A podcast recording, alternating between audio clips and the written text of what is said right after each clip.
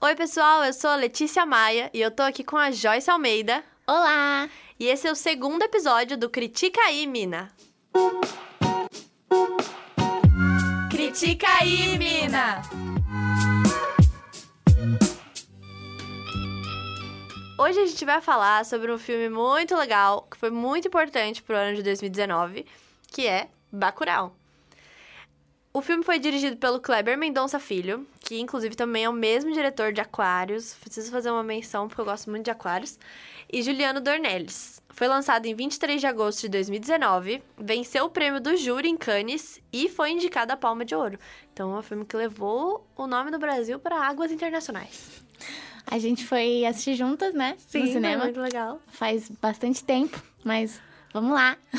Foi parte quando lançou, inclusive, mas tudo bem. Não sei se eu lembro muito bem, mas, vamos a falar. gente vai se lembrando. Pode começar. Então, eu achei muito engraçado, porque assim, eu sou uma pessoa que não vê trailer, que não vê sinopse, que foge de tudo Uhum. isso, porque eu gosto de me surpreender 100%.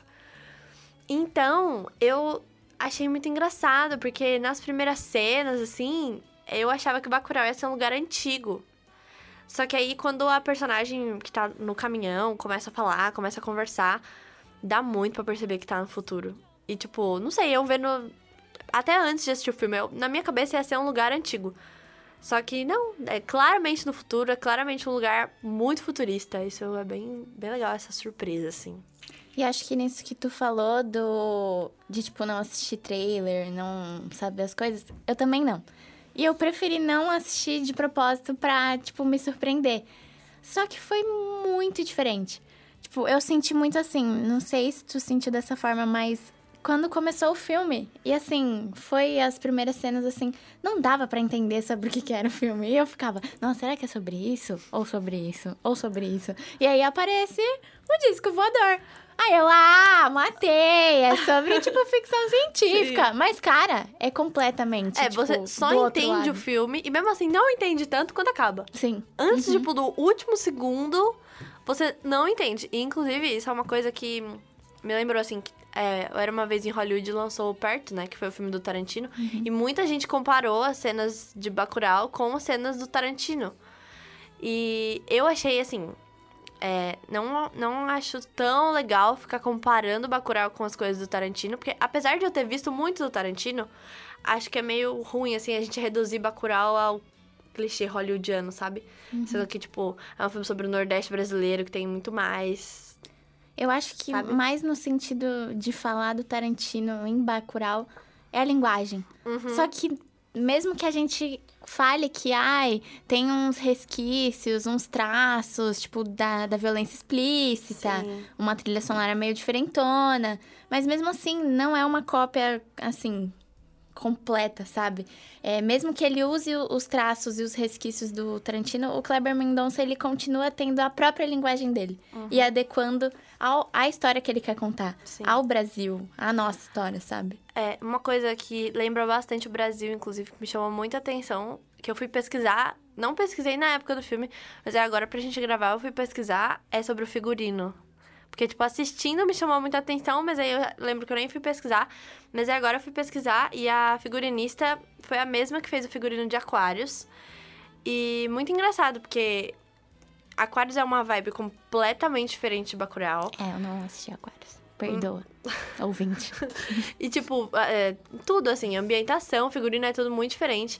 Então, é, ela, assim, em Bacurau fez um trabalho que pra mim foi incrível. Tipo, o cenário de Bacurau é muito sóbrio. As paletas de cores são muito sóbrias. E as pessoas estão sempre com roupas mais chamativas. Sim. Uhum. E aí, eu vi isso muito no Lunga, que é o personagem que eu achei mais legal. Muito legal. Nossa, ele é fantástico. Tipo, eu achei até o estilo dele meio não binário, assim. Sim, Achei também. muito legal. E aí eu achei uma entrevista da Rita, que ela falou numa entrevista, é, falando que ela define o Lunga como cangaceiro contemporâneo. E ela ainda falou que as cores das roupas são de propósito. Porque é pra representar a resistência das pessoas naquele lugar. Então eu achei muito legal. Porque, tipo, quando a gente imagina pessoas pobres no Nordeste, a gente imagina aquele algodão sem cor. Sim. E aí, pra ela foi muito importante. É, então. É esse estereótipo, né? Aí pra ela foi muito importante isso. Eu achei muito legal. E acho que pegando o gancho do que tu falou da resistência, é uma, uma palavra que, assim, retrata muito o que tá sendo passado Uhum. ali.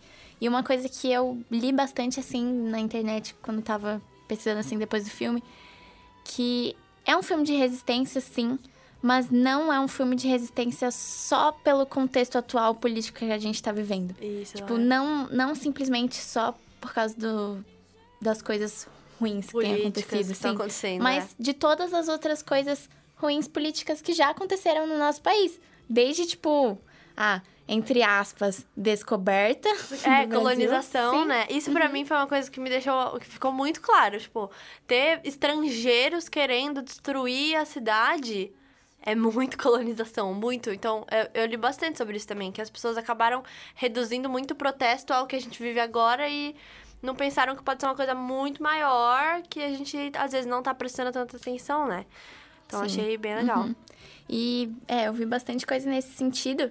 Mas, se parar pra pensar no outro lado, tipo, o sistema político que a gente tá vivendo agora, o cenário político, ele ajudou muito pra ascensão do filme. Muito. Uhum. Porque, mesmo que não reflita só a atualidade, dá um, uma pensada, sabe? Sim. E aí o, o filme se tornou bem mais, tipo. Não bem mais aclamado, mas ele se tornou bem mais falado, assim. E falado entre povo. pessoas normais. Sim, porque sim. eu lembro que Aquarius não foi, tipo assim, fez sucesso, foi pra Cannes também e tal.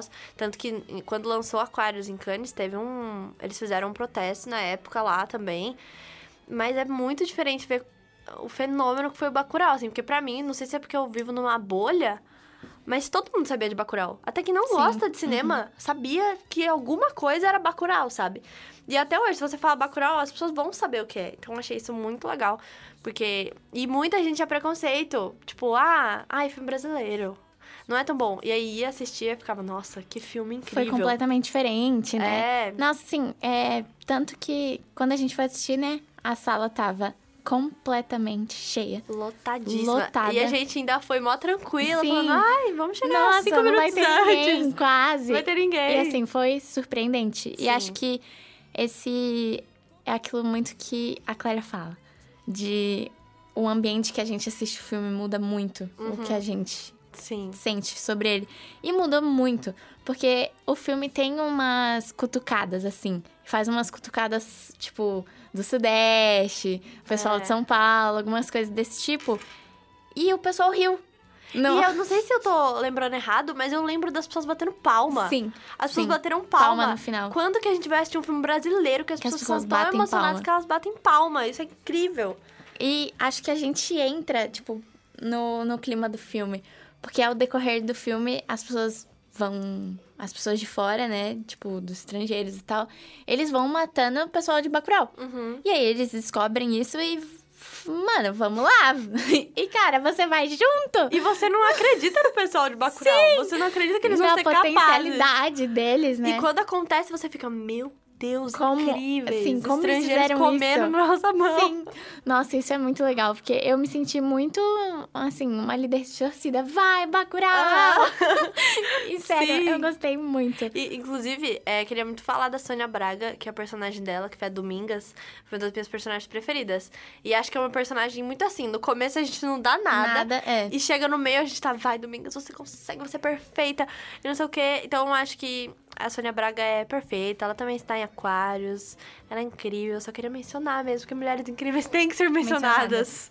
E tem uma coisa, assim, já que tu falou sobre ela, que eu li, que tem uma cena no filme, assim, meio que quando vai ser o embate final, assim, que a Sônia Braga tá meio que distante de todo mundo e ela tá, tipo, com uma mesa, né? Cheia de comida, assim, e ela Verdade. encontra os vilões.